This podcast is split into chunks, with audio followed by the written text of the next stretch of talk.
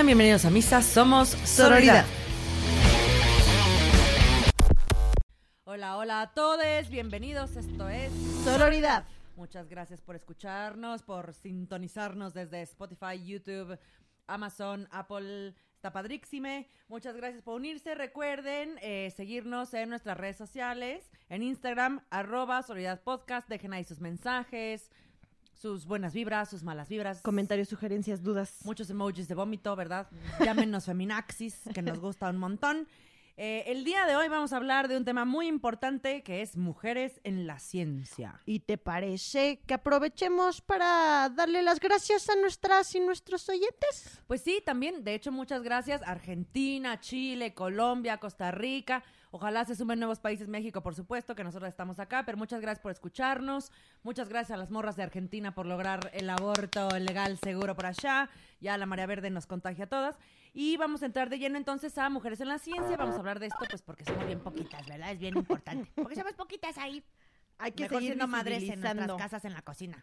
Exactamente, como decía Checo Pérez, como propaganda negativa para él por ser tan tonto. Checo Pérez, apestas tan tonto, güey. Por ser tan cara de papa. Por ser tan tonto. Por ser, güey, no, ya, córtenle todo, güey.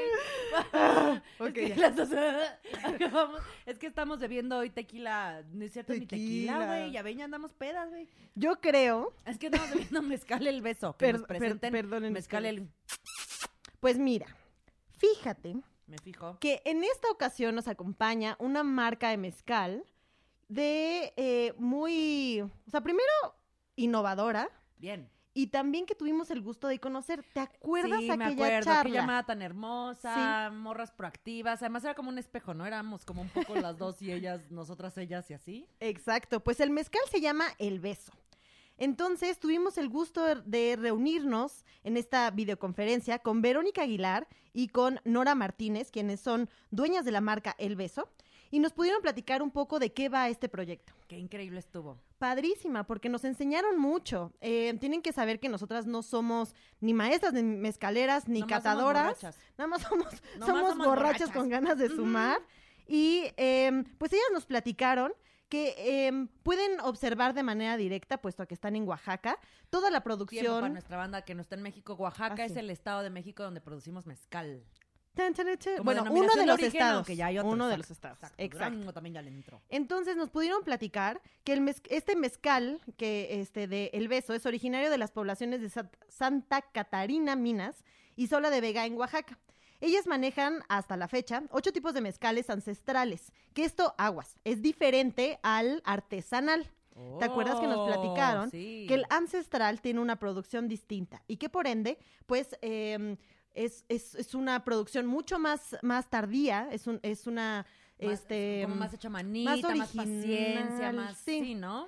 Entonces, eh, nos pudieron platicar esto y dentro de todos los mezcales que ellas manejan, em, tienen, pues obviamente sus favoritos, por supuesto, tienen el espadín, que es como el que más gusta a, a la mayoría de los paladares, y ellas nos platicaban que ya en Oaxaca pueden ver cómo, o sea, el rol de las mujeres mezcaleras, que durante mucho tiempo permaneció invisibilizado, pero que ahora una de sus estrategias, más allá de sacar a la luz su marca, es eh, hacer un grupo en Facebook y otras plataformas donde eh, mujeres mezcaleras pla- platiquen de su rol en la producción del mezcal. Claro, porque como siempre tradicionalmente ha sido los maestros mezcaleros, Exacto. los hacedores, y resulta que en la realidad de estas morras en particular, había muchas mujeres haciendo mezcal y que detrás de estos negocios en realidad las que las que ponían mano de todo eran las mujeres. Exacto, y que gracias a ella se hace eh, sostenible incluso el rol de los maestros mezcaleros. claro, una entonces- parte esencial para todo el proceso. Exacto, entonces muy, muy dual,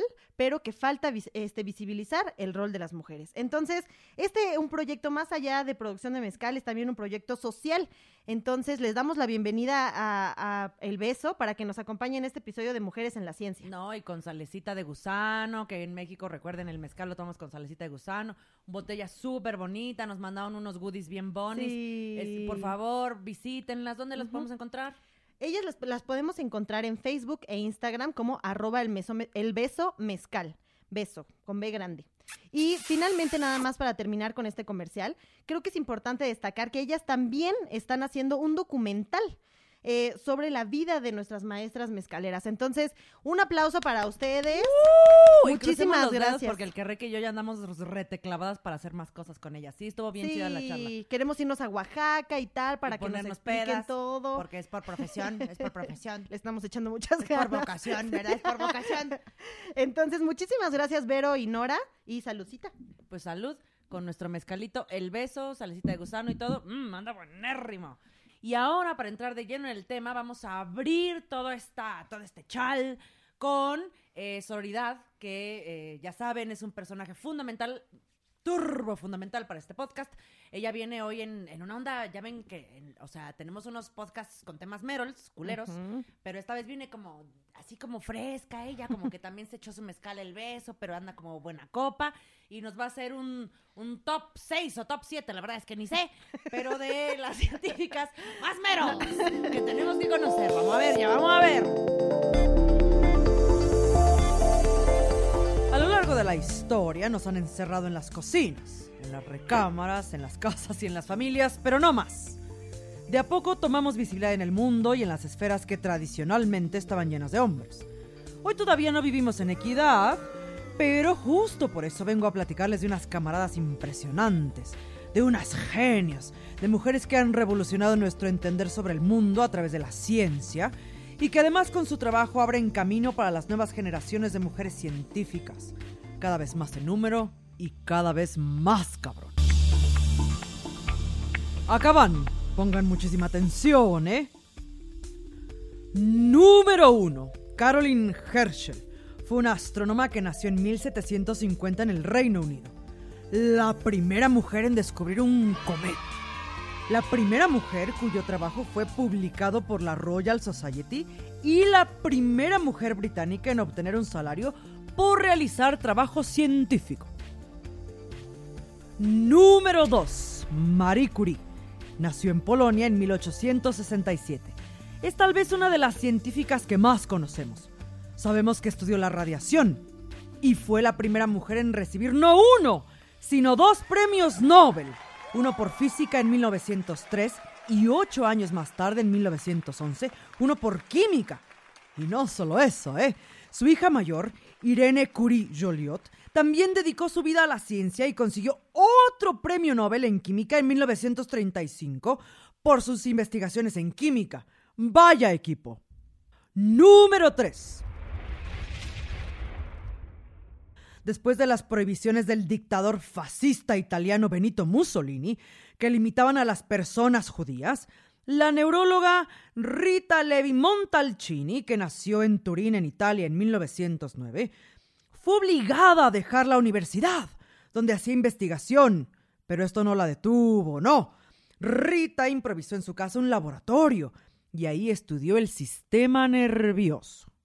Tiempo después, pudo continuar con su labor en Estados Unidos de América, donde descubrió la proteína NGF, que le valdría el Premio Nobel de Medicina en 1986. ¡Toma eso! Tipejo fascista Mussolini. Número 3. Usamos computadoras a diario, ¿no es así? Pues agradezcamos a Ada Lovelace. Ella fue la primera programadora de ordenadores de la historia, la persona que inició el sistema informático que conocemos en la actualidad. Número 4. Qué horribles los terremotos, ¿no? Pues Marcia Barbosa, que nació en Brasil en 1960, es investigadora del Instituto de Física de la Universidad Federal de Río Grande do Sul. Ella descubrió una peculiaridad en el agua que puede conducir a un mejor entendimiento de cómo ocurren estos movimientos telúricos. Gracias a su aportación, podremos anticipar mejor estos movimientos terrestres y salvar vidas. Número 5. Rachel Levine. Ella nació en Estados Unidos en 1957. Es pediatra y psiquiatra graduada de la Universidad de Harvard y de la Universidad de Medicina de Tulane en Luisiana. Ha escrito sobre la crisis de los opiáceos, la marihuana medicinal, los desórdenes alimenticios y la medicina LGBTQ. A principios de 2021 fue nombrada subsecretaria de Salud de los Estados Unidos de América Y no es poca cosa, ¿eh? Ya que este país enfrenta consecuencias catastróficas en los contagios y muertes derivadas de la pandemia de COVID-19. Así que un gran reto le espera. Ya, cabe mencionar que aunque en el mundo ideal no deberíamos enfocarnos más que en los logros de un ser humano, en el mundo en el que vivimos es importante gritar y hacer visibles a las mujeres, y mucho más a nuestras hermanas trans. Así que bien ahí, Rachel, pionera. Número 6. Y ya que estamos en el tema de la pandemia, una mujer clave para lograr salir de esta mierda mundial del COVID-19 es la bioquímica Sarah Gilbert. Ella nació en Inglaterra en 1962. Es una experta en vacunas de la Universidad de Oxford y ha sido una pieza clave para el desarrollo de la vacuna de AstraZeneca que tantas vidas va a salvar en el planeta. Sara, Sara, muchas gracias. Así que, gracias. Gracias a todas de corazón. Gracias. Salud por todas las científicas que vienen.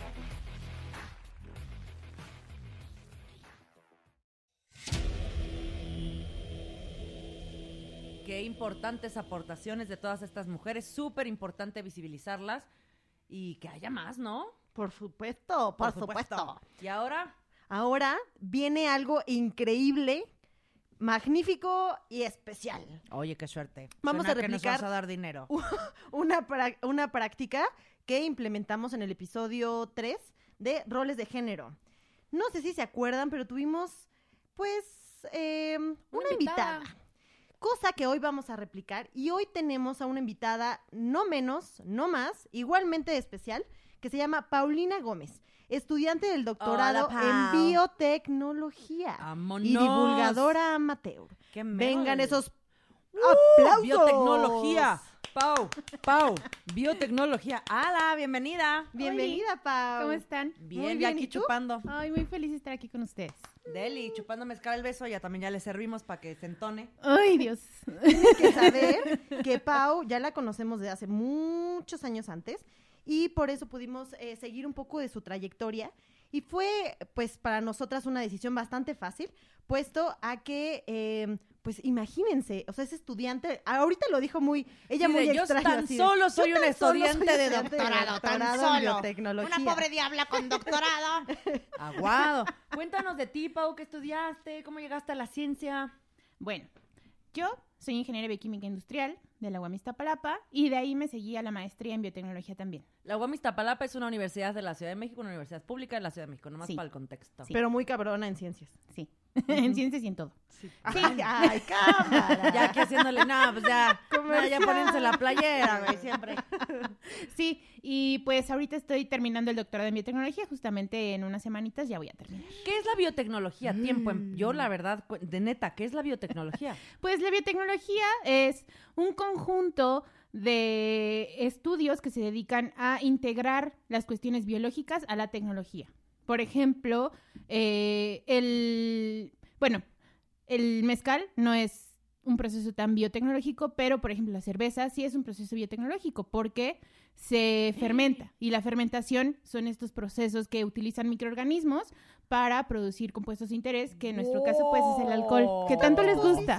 ¡Wow! O sea, qué importante. Entre muchas otras ven cosas. qué importante es la esfera científica hasta para beber, Entre- hijas. exacto. Hasta para beber, mamacitas, muy importante. Entre muchas otras cosas. En medicina, en pues en el alcoholito, que es lo que más nos gusta, ¿verdad? Y en un montón de cosas. Y oye, ahora que, que vamos a entrar de, de lleno al tema, yo les tengo un chisme que seguro Pau se lo maneja perfecto, pero le vamos a hacer preguntas al respecto. En la actualidad, según la UNESCO, menos del 30% de las personas que hacen investigación en el mundo son mujeres. Sigue habiendo una brecha de género. O sea, imagínense, el 30% siento que siendo, siento, siento, se ne- Porque que- siente más fuerte. porque siento muy fuerte el beso mezcal. Siendo que somos la mayoría en el mundo, sigue habiendo todavía esta limitación, no solo de lograr profesionalizarnos como mujeres, pero además en esta esfera que históricamente siempre ha sido como muy de hombres, la brecha de género en los sectores de la ciencia, la tecnología, la ingeniería y las matemáticas, esto cuando hablemos en el podcast de esto y le, digamos STEM, es esto. Tecnología, ciencia, ingeniería y matemáticas eh, persiste en todo el mundo y según la UNESCO también, Solo el 30% de todas las estudiantes escogen estudios superiores en estos campos. Yo te quiero preguntar a ti, Pau, en tu experiencia como estudiante de STEM, eres ingeniera, ¿por qué crees que pasa esto? ¿Y cómo fue, por ejemplo, ser ingeniera? Había, net- neta, tenías puros compas hombres, qué fish. Pues fíjate que en, en mi caso, en la carrera que yo estudié, es una ingeniería bioquímica. Entonces, en, en esta área biológica no se ve tanto esta diferencia, más bien esas diferencias se ven como en las ingenierías mecánica o ingeniería en aviación, por ejemplo. Ahí sí se ve muy marcado, ¿no? Pero, pues, aún así, de mis compañeras de, de la licenciatura, pues las que pasamos a integrar una maestría, pues ahí se ve que cae muchísimo el porcentaje de mujeres en, en un salón de clases, por ejemplo. Ahí cae muchísimo eh, la cantidad de mujeres que son tus compañeras y una vez que llegas al doctorado, pues cae muchísimo más. Sí, entonces, eh, pues sí, esos datos de, son a nivel mundial, pero en México eh, estamos un poquito más abajo. Wow, ouch. ¿Y cuáles, en tu experiencia, cuáles han sido los retos?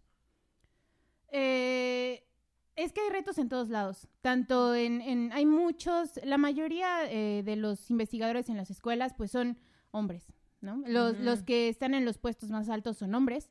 Eh, las políticas en general no están diseñadas para que las mujeres puedan seguir avanzando. Por ejemplo, les pongo, les, les hablo de la, de la beca que te dan para estudiar un, un posgrado en México. Eh, cuando, si una mujer decide embarazarse, por ejemplo, su beca, tienes la oportunidad de detener la beca, porque la beca va avanzando, ¿no? O sea, ellos te, te siguen dando el dinero, pero si tú te embarazas, no te, tú puedes seguir trabajando, pero pues estar en un laboratorio trabajando es complicado si estás embarazada. Claro. Y lo que tienes que hacer es escribir una carta para que eh, detengan tu beca por un momento. Entonces, estás embarazada, tienes que seguir estudiando o al menos en tu casa trabajando, pero pues no te van a seguir Ya pagando. ¿Cómo, nos vulnera? Todo. No mames. Sí. Y ahora yo tengo una duda, este, por ejemplo, me puse a pensar eh, en todos los factores que tienen alguna injerencia en eh, tomar una decisión para encaminarse futuramente a la ciencia.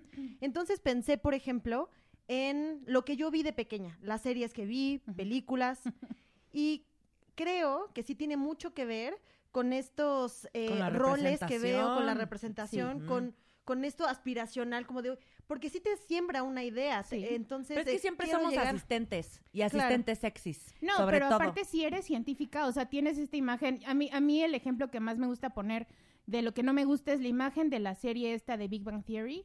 Claro, ¿Qué- eres la nerda. Ajá, eres la nerda que eres un antisocial, que te vistes horrible, que no sé, como que no tienes una Exacto, claro. los estereotipos que no solamente vienen de afuera, sino en tu casa eh, tú quieres dedicarte a una ingeniería, por ejemplo, ¿no?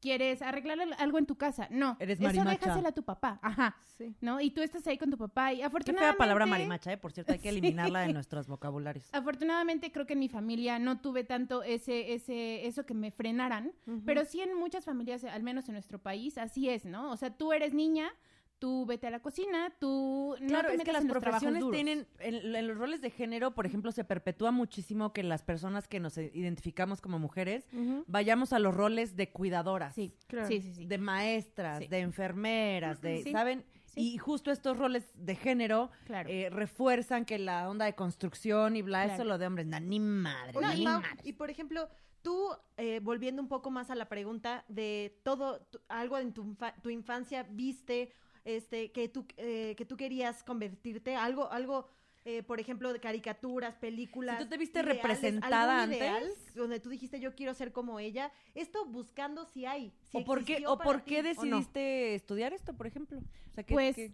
qué yo siempre, siempre me gustaba armar cosas, ver cosas, o sea, como los procesos, por ejemplo. Hay, hay, hay muchos programas de el proceso de fabricación de los lápices. O todo e- eso fue lo que me llevó a buscar una ingeniería, ¿no? Claro. Y pues la ingeniería bioquímica es muy bonita porque justamente es como juntar las ciencias biológicas de la vida con los procesos de fabricación de cosas, que realmente eso es la ingeniería, eh, buscar la manera de fabricar cosas. Y eso fue... eh, y es como- fundamental para Sí. nuestro estilo de vida. Sí, para todo. No mames, todo lo que estamos tocando, en o sea, los micrófonos con los que estamos Sí. hablando, todo es eso, Sí, ¿ah? claro, sí, pero tan, tanto como un, un, un estereotipo que a mí me gustaría como llegar a ser, pues no, porque no existen estos referentes femeninos en, en, A esa en la, en la, en la televisión, en las películas, en las series, no existen estos referentes Claro. femeninos que nos hacen falta. Y los que están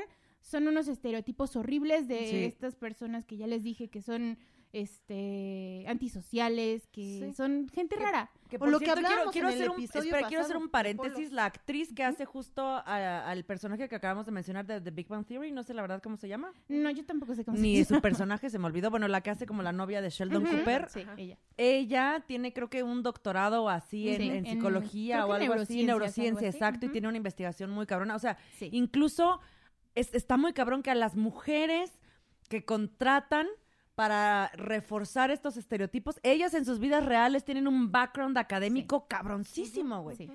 No mamen. Sí, sí, sí, sí. Qué Sí, fuerte. es, es un problema. Les tengo otro chisme. Tengo aquí otro, otro dato de la UNESCO. Dice, en todo el mundo, la matrícula de estudiantes, o sea, mujeres, es particularmente baja en el campo de la tecnología de la información y las comunicaciones, con un 3%, eh, solo un 3% en las ciencias naturales, matemáticas y estadísticas. Ahí sí, para que vean, no es cosa de género, pero a mí los números no se me dan, yo no sé ni contar del 1 al 3. Con un 5% en la ingeniería, eres una gran minoría, Pau. Y la manufactura y la construcción, con un 8%. Es bajísimo. Pues ve el proyecto de, del episodio pasado de Creciendo este, Raíces. Ajá, De sí, carpintera, mujeres dices, carpinteras, claro, sí. Fortísimo. Y bueno, estos estereotipos se arrastran desde hace mucho tiempo y como ya platicamos, eh, como condenándonos a las mujeres o, o únicamente a las labores domésticas, que está muy bien ser mujer y, y que decidir, que, sea tu decisión. decisión, Exacto. exacto. No estamos satanizando que quieras este ser ama de casa o que quieras ser madre, que tampoco son O labores cuidadora. fáciles, de hecho, esta, o cuidadora, son labores muy complicadas que no están realmente valoradas Claro. con la, con la- el super reto que es, pero que tengas la oportunidad, la representación, etcétera, y que te inspires y tú decidas qué coños quieres hacer con tu vida. Sí, Exacto. claro. Oye, Pau, y ahora platícanos un poquito más de em, pues tu, tu momento como estudiante de doctorado. ¿En qué te basaste? ¿Qué estás trabajando? Un poquito más a ver o si sea, podemos- básicamente qué chupes nos vas a hacer, ¿verdad? Eh, yo no me dedico a la biotecnología de lo que nos gusta, que es el alcohol. Yo lo que hago es más bien biotecnología ambiental. Ok, súper importante, Sí, ando amando. Sí, pareciera que es importante, pero en muchos lugares no lo tomamos en No cuenta. mames, en cambio climático y así, hello. O sea, si la pandemia no nos mata, el calentamiento global y así, hola. Sí, y mi investigación de lo que va es limpiar suelos que están contaminados con hidrocarburos.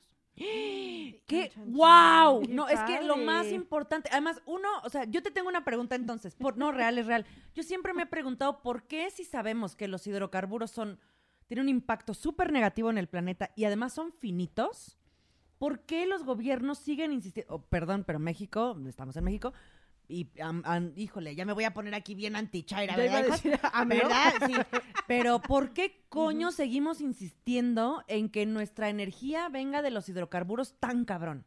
Pues eso no tiene tanto que ver con la ciencia, o sea, Político. es sí, completamente político, porque digo, sabemos que las energías eh, limpias traen el- la misma cantidad de energía, podemos obtenerla de energía limpia que de energía que quema combustibles fósiles. ¿Y qué Eh, países están ahorita A la vanguardia. Yo les puedo decir, Mm. yo les puedo decir, el Reino Unido, por ejemplo, va a ser Sí, anfitrión hidrocarburos. de la cumbre del cambio climático este año, Ujú. con muchos países más. Brasil, que es un gran tema también. Brasil con Bolsonaro. Pues acá, pues acaban de firmar, madre, acaban de firmar, digo, van a hacer su esfuerzo también. México incluso firmó Ujú. para, Ay, bueno, México para reducir. firma todo, Pues sí, güey. bueno, sí, no Así. cumplimos, nosotros nomás No llegamos a mames, la sí, fiesta, sí. ¿verdad? A tomarnos la foto. Sí. Pero pues se supone que nos comprometimos ya a reducir las emisiones, este... Pues ojalá. ojalá sí. que, porque se firman muchas cosas, pero al final, pues no se cumple. Está muy cabrón. Les tengo, les- pero les tengo una otra, otra, otro dato curioso de América Latina.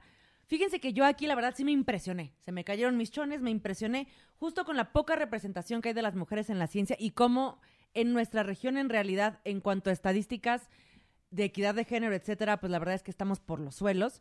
Resulta que según la UNESCO también, aunque en efecto falta mucho camino por recorrer, el 45% de las investigadoras de América Latina son mujeres. Esto es una cifra que supera con creces la tasa general mundial, que es solo del 28%. Esto es muy raro. Bueno, o sea, es increíble, pero Sí. es raro. O Sí, sea, sí, sí. aquí, aquí matamos a las mujeres porque mujeres, ¿no? Sí. Pero que sean científicas las pocas que quedan, unas pocas. Entonces, muy raro, güey. Sí. Está chingón, Sí, pero es raro. vamos poco a poco. Claro. extraño. Y por ejemplo, con tus colegas, igual estudiantas de, de ciencias, ¿cuáles son sus inquietudes y necesidades actuales a nivel regional? ¿Qué podría ser lo que podría incrementar el, el porcentaje de, de, de, mm, pues de mujeres en las ciencias? ¿Qué, pero ustedes ya como dentro del campo y las que están operando eso y las que están, pues obviamente, este, destacando estas necesidades de primera mano. Entonces, ¿qué nos podrías decir? Sí, eh, terminar un doctorado no es una tarea tan complicada. El, el- el paso que sigue de eso, el entrar a una universidad y el mantenerte en una universidad y, e ir avanzando en, como, en una, en- en- como una investigadora, eso es lo complicado. O sea, en, en los investigadores en México nos regimos por, un, por, un, por una organización que se llama el Sistema Nacional de Investigadores. Ajá. Ok. En este Sistema Nacional de Investigadores. eh, Recuerden, la- amigas investigadoras, no se nos vayan a embarazar porque ahí ya vale madre todo, ¿verdad? Sí, no, realmente es un problema para las, para las investigadoras que sí quieren seguir su, su carrera, pero que además a la par quieren ser eh, madres. Es que no tiene por qué ser excluyente tu vida personal, No tu vida profesional. pero sí lo es, Sí. desafortunadamente, y las políticas actuales se están modernizando, pero todavía no es suficiente para que las mujeres eh, investigadoras que quieren ser madres puedan realizar estas dos tareas a la vez. No solamente eh, tiene que ver con las políticas de las universidades o del gobierno, sino que nuestros pares, que nuestras parejas se inmiscuyan en la no tarea mamen, de es que, cuidado de es que neto Eso es número importantísimo. 56, ya rompe con los roles de género. en- bueno, ya inspírate tú sola porque no hay representatividad, ¿no? Cuando eres morra, ya inspírate tú sola de tu corazón. Ya rompe con tu familia y con tu realidad inmediata para que quieras estudiar una cosa en la ingeniería, las matemáticas, etcétera. Ya que lograste entrar, logra hacer como el equilibrio de tu vida personal Sí. con tu vida profesional. Ya que saliste de esas, ahora logra que ya sabes, no mamen. Sí. Sí, sí, sí. Y además qué lidia con, con el machismo y la misoginia en todas estas Sí. esferas. Por ejemplo, eh, ya en la onda laboral, ¿cuál es como... em, ¿Tú cómo ves la onda laboral de las mujeres que decidan estar en la ciencia? O sea, el ambiente laboral, las posibilidades laborales. ¿Cómo las ves tú? ¿Crees que hay menos? ¿Crees que justo todo, todo este bagaje se vuelve un obstáculo? Sí, sí es un gran obstáculo. O sea, para avanzar en la ciencia, como creo que en todos lados es, pues tienes que tener un currículum bien fuerte, ¿no? Bien potente, tienes que tener eh, muchos artículos publicados. Eso es difícil porque la ciencia es cara. O sea, es carísimo. También es muy excluyente en ese sentido, Sí. no solo en el sentido de género, sino en el sentido, claro, de posición económica. Demasiado. Y si no tienes un currículum fuerte, no puedes acceder a todos estos incentivos que da el gobierno. Entonces, la mayoría de los que obtienen esos incentivos, pues son investigadores hombres. Las mujeres no lo obtienen no porque no tengan la capacidad, sino porque su currículum todavía le falta más tiempo para Todos ser estos fuerte. obstáculos que te Maldita pones, sea. no mames. Sí. Y si pusiste en pausa tu beca, Exacto. te la comen Exacto. los otros. Ay, Sí, no, estoy coraje. harta. Sí, Estoy sí. harta de esta situación. Sí, es, es, es un problema, digo, sí se puede, pero tienes que estar en, para empezar en un laboratorio donde tengas una jefa o jefe que vea en ti lo mismo que ve en tu compañero hombre. Eso es complicado. ¿Qué Eh, Profesoras y profesores les ¿Qué mandaron un hacer? mensaje. Hay, por ejemplo, organizaciones de mujeres científicas que pretendan cambiar esto, de alumnas, de que lo quieran platicar, que lo exijan. Pues no, no, es, es, es complicado, no... Creo que como todos los temas de género no es algo que se hable. O sea, como, como estudiante de, de doctorado, tú... No Llevas- sé si... Llévanos a tu universidad, Pau. Llévanos, Claro sí, llévanos borrachas, esto, la- borrachas y mitoteras. Borrachas y, borrachas y mitoteras ahí. A ver, ¿quién ¿Quiénes son los profes de aquí? A ver, ¿Qué pasa? ¿Qué, ¿qué pasan los pasa, profesores hombres? ¿Qué pasen? No, y saben, ¿saben qué está feo? Que las investigadoras que eh, logran tener reconocimiento y logran ser exitosas no tienen hijos. Y Eh, Es que sí parece que tienes que elegir. Claro. sí, desafortunadamente hasta este momento tienes que hacer esa elección. Es que si, si quieres ser científica, ser nerda sola, este, ya sabes. Sí. Porque sí, así dijo No, Dios, a- así dijo Dios, que rica, así dijo Dios, así dijo Dios. Y Dios cuando aparte- hizo a las mujeres dijo, ustedes si van a ser científicas, así van a ser. O sea, no puedes, no puedes tener todo, güey, ya ubícate. Tienes este, esta etiqueta de es la perra, ¿no? Es la perra, es la hija de Sí. su madre que ha llegado ahí porque a lo mejor se acostó con alguien o es una perra que no, que arrasa con todos en su camino. Ay, ser perras Me es bien chido, seamos perras. Hay que resignificar esa palabra, seamos perras, cabrón, a huevo, que seamos cabronas. Pero, Chingón. pero es peorativo. Ah, sí, sí, en ese sentido, en ese chingón. sentido, sí, pero no, yo pero acá es para sobajar. Claro, pero eso siempre No, es sí en la onda mismo. profesional. Si tú avanzas es porque eres cabrón en el mal sentido, eres Sí. culera, ¿no? Sí. O porque claramente pues te sentaste en un pene, porque no hay otra manera en la que Sí. podamos avanzar en la vida, la verdad. Yo sí, para tener este podcast, quiero decirles que para yo poder tener este podcast, Hay me que senté, matar a me otros senté en ocho. cinco penes diferentes y tuve, y tuve que asesinar a cinco mujeres. Les digo la verdad, eso fue lo que tuvo que pasar. Nuestro productor está queriendo ser abducido por la pantalla de su computadora. Cinco penes diferentes para llegar aquí. Eso fue lo que tuve que hacer, maldita sea. Bueno, pero también yo sé que yo vivo en privilegio para no haberlo tenido que hacer. Y no, no condeno a las mujeres que decidan hacerlo también. Es un, es un Claro. sistema que a veces nos obliga, o sea, no está chido, pero es un sistema que nos obliga. Es eso o te jodes. Yo les quiero contar un chisme porque vamos a pasar ahora a otros temas. Pero, por ejemplo, las científicas que ya nos mencionó Sororidad, que tenemos que celebrar y agradecer por todo lo que nos dieron, hay una científica famosísima de la antigüedad. Ustedes habían escuchado de, y espero pronunciarlo bien porque aquí no tiene acento, Hipatia de Alejandría. Tan, tan, tan, tan, tan. El productor sí, porque pues él es místico mágico, pero aquí no. Entonces, Hipatia es del año 370. ¿Pati? Hipatia. Pati, o sea, Pati, Pati para los cuates. Es Pati, es, es para los cuates. Mi Pati de Alejandría, ¿verdad? Mi Patis, mi Patis. Ella es del año, ay, qué rica, ya anda pedísimo. Del año 370 al 415. Y aquí dice, sin duda, la mujer científica más famosa de la antigüedad. Ella fue, además de filósofa y así, fue astrónoma y matemática. Aquí hay algo que me encantó. Ella se negó a abrazar la religión cristiana, era pagana. No, no, pues ya doble No, culerada. pues sí, que o la sea, era vieja, claro. era vieja cabrona, independiente, científica y demás, no era religiosa. Seguro era bruja. Era, era bruja, que la maten, que la quemen, si- aviéntenla de un risco, si no vuela no era bruja y pues ya ni modos, le pedimos una disculpa a Diosito. Y pues ahí va justo, ella fue asesinada por un grupo de monjes fanáticos y sus obras se perdieron, pero inventó modelos de astrolabios, planisferios e hidroscopios, muy cabrona, imagínense back in the day, ¿no? Muy chingona y además quiero mencionar por la actualidad en la que vivimos, sé que es una mujer que ya mencionó Sororidad, pero la quiero traer de nuevo. Sarah Gilbert, la. ¿Cómo se diría vaccinologist en español? Oiga, son bien pinche pocha. ¿Vacunóloga? ¿Cómo Pues se no dice? sé, acá mis ojos. Su- sí, pues la vacunóloga, ¿verdad? Vamos a dejarle ahí. Yo aquí reinventando el mensaje. La vacunóloga, básicamente, que con la Universidad de Oxford y AstraZeneca fue una Sí. parte clave para el desarrollo de la vacuna. Gracias por salvar al COVID-19. universo cósmico Y hay de otra la morra ahí también. Tú la, la- la- estaba en las historias de Solidaridad, una que iba a ser monja. Güey, me encantó esa historia. Qué sí. escándalo. Que quería ser monja, pero no, gracias a ella, de que ya este, se quedó en las ciencias, pues tenemos la otra vacuna, pero desde el lado ruski, ¿Desde el Ruski? desde el ruski. La pusimos en sonoridad, se las voy a traer el nombre. Ahora, esta pregunta, ahorita platicando un poquito, haciendo referencia más bien a la, a la cápsula de sororidad. Eh, Pau, platícanos, por favor, ¿existe alguna científica que para ti hasta la fecha sea tu máximo referente? ¿Alguien que admires mucho o alguien que te gustaría?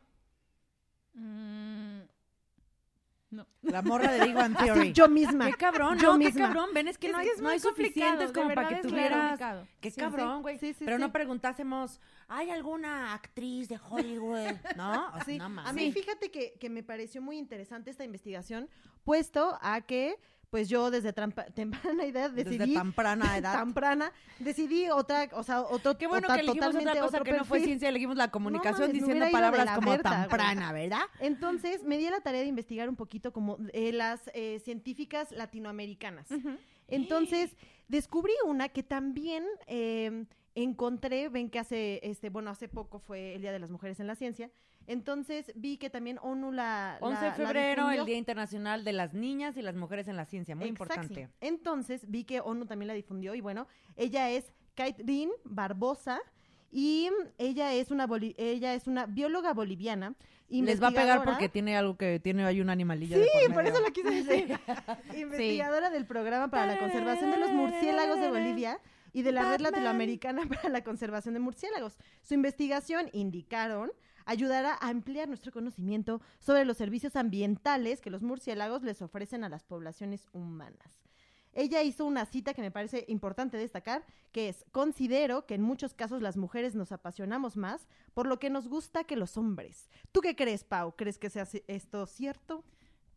Creo que no es que nos apasionemos más, es que tenemos que demostrar más que nuestros Estoy pares. súper de acuerdo, Sí. estoy súper de acuerdo. Nos cuesta doble, ¿no? Sí, no es, no es tampoco como idealizar ni romantizar esta onda de las mujeres. No, somos más no somos sensibles, más más, no somos responsables. nada. Lo que pasa es que nos, te- nos obligan a, Sí. a hacernos más cabronas Sí. para demostrar más. Sí, no, total. Esto me lleva a una cita de Susana López. La lleva a No una sé si la han escuchado, pero Susana López es una investigadora biomédica mexicana. Es investigadora del Instituto de Biotecnología de la Universidad Autónoma Nacional de México. Y ella dice esta frase de, siempre tenemos que demostrar las mujeres más que podemos hacer lo que queremos hacer. Sí. Es que está cabrón en todos los ámbitos. La verdad es que yo he conocido un montón de hombres, por ejemplo, de países desarrollados que no hablan otro idioma más que inglés y que la verdad su chambita está medio ahí, medio sencillita.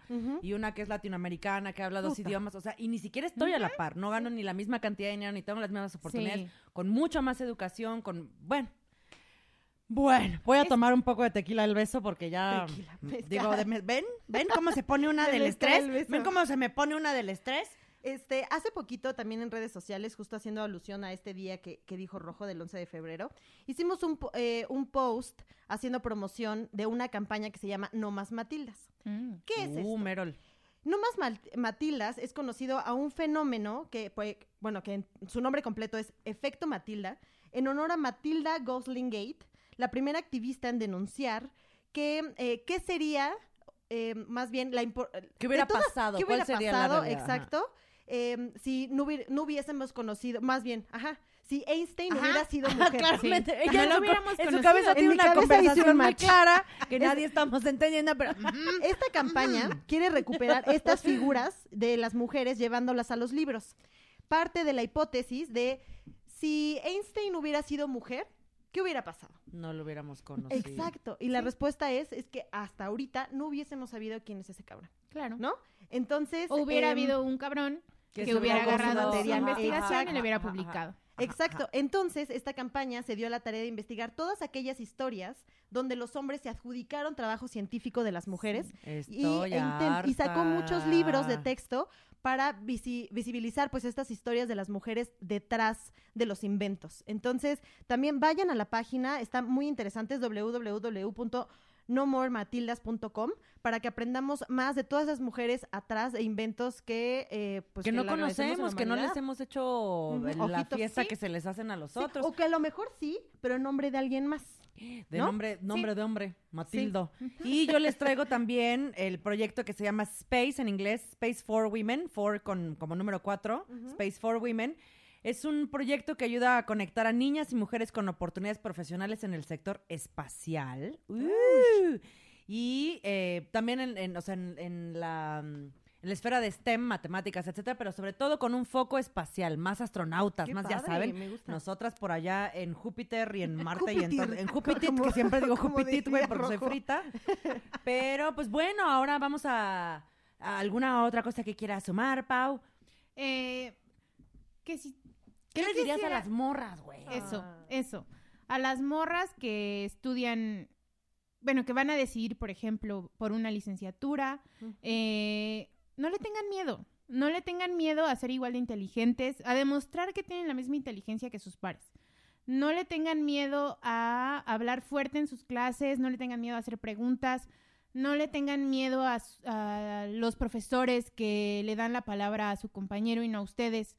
Eh, también a las que son mamás de niñas, eh, no les pongan ninguna traba. Si quieren explorar cualquier cosa, que la exploren, que la exploren y ellos solitos, los niños y las niñas van a decidir qué es lo que quieren hacer. Claro. Entonces, nada más no les pongan límites, porque creo que ahí es donde empiezan todos los problemas.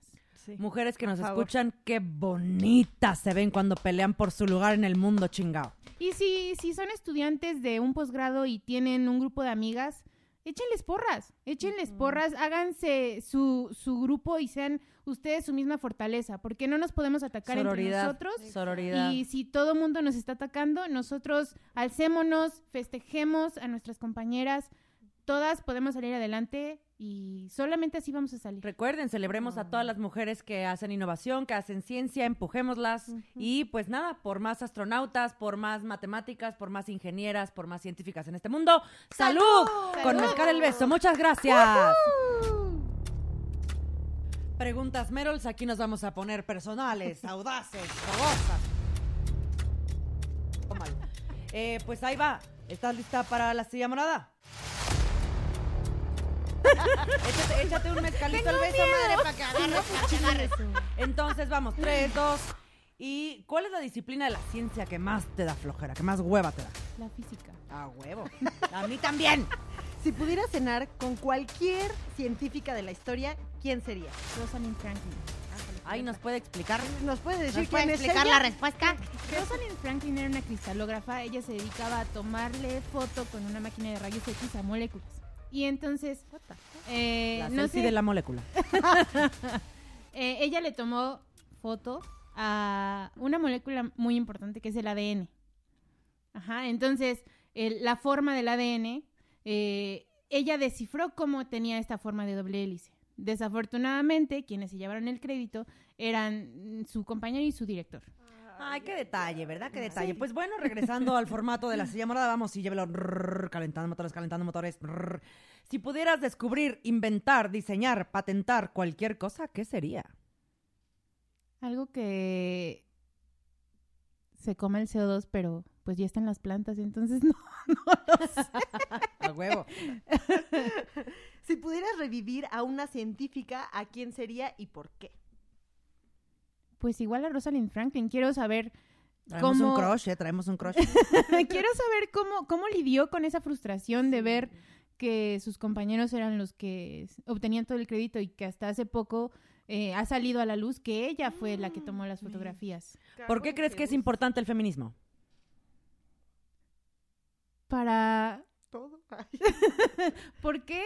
Pues porque todos necesitamos ver que las mujeres somos igual de importantes que cualquier persona, porque todos los problemas que aquejan a la humanidad en estos momentos se van a resolver con ciencia. Y la ciencia necesita tener las dos visiones, porque a pesar de que tenemos la misma inteligencia, como hombres y como mujeres vemos las cosas de manera distinta. Entonces necesitamos esas, esas, esos dos acercamientos. Excelente. Y ahora... ¿Los eh, Beatles o Pink Floyd? Los virus. Ah, Tecalo- Mezcal o tequila. Tequila. Rojo o negro. No yo, o sea, rojo con Negro. sí.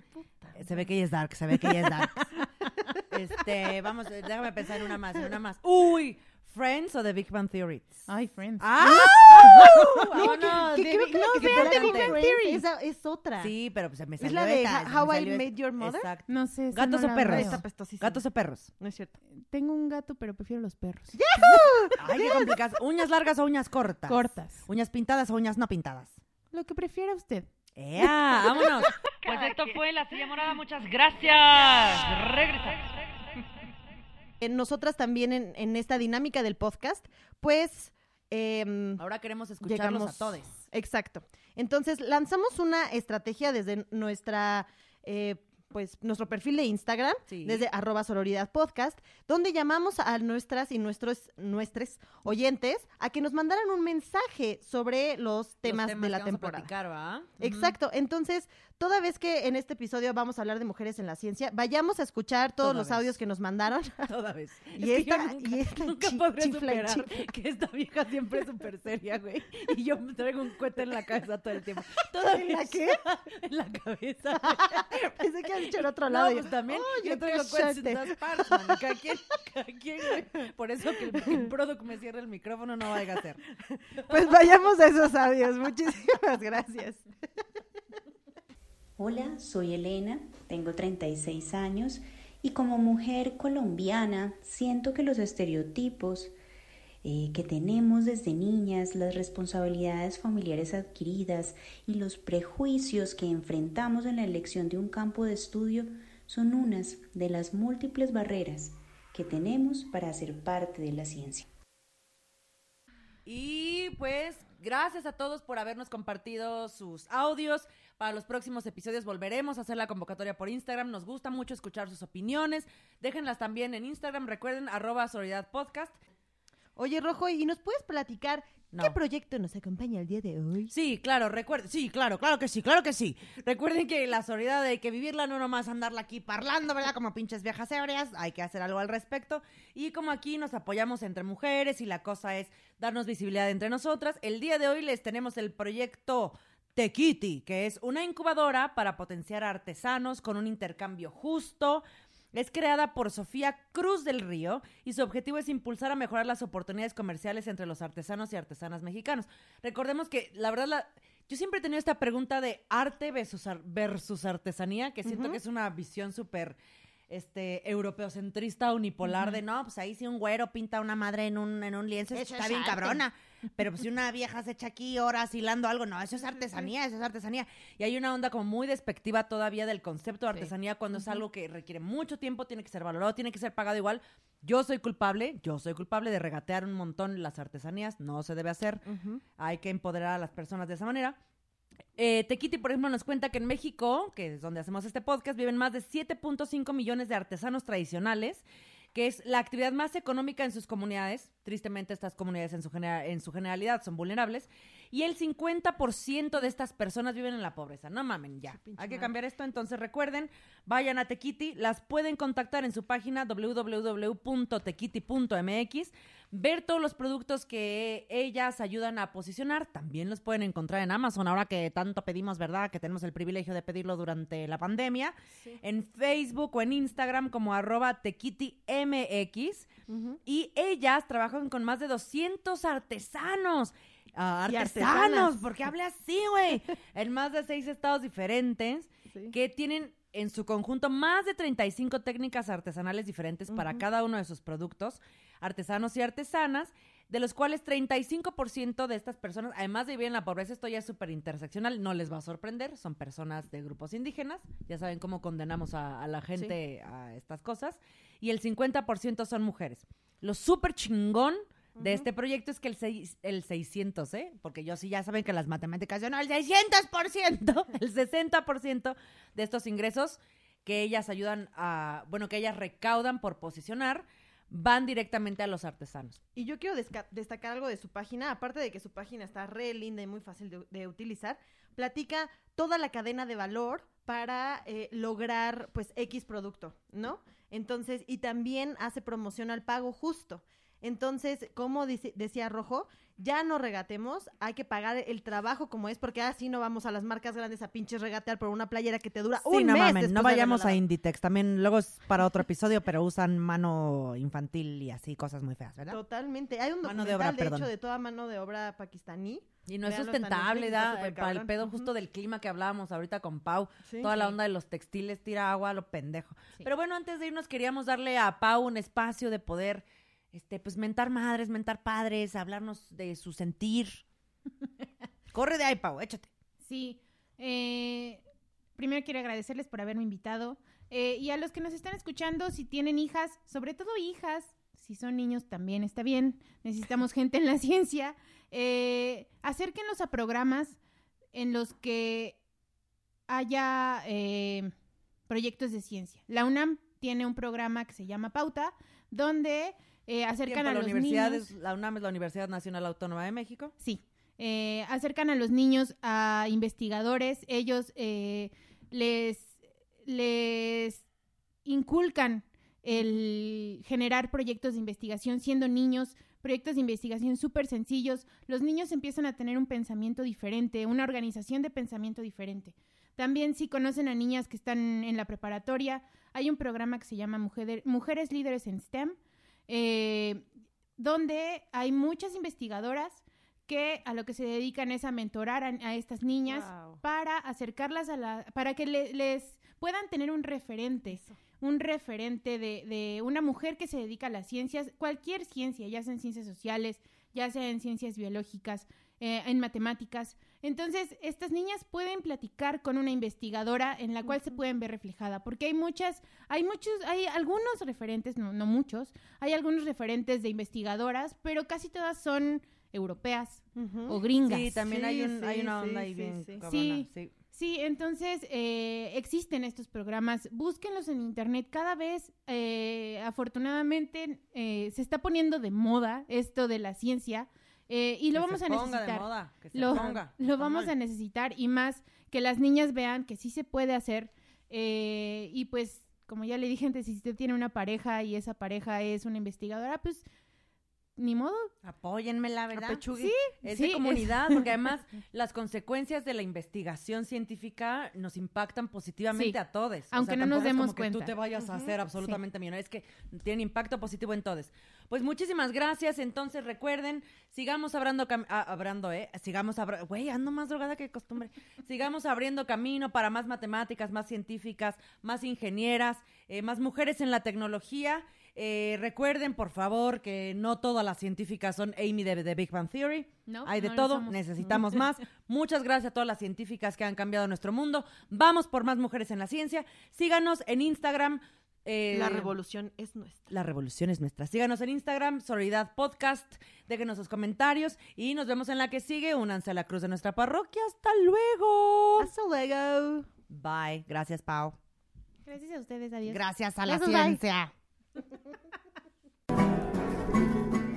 Únete a la cruz de nuestra parroquia.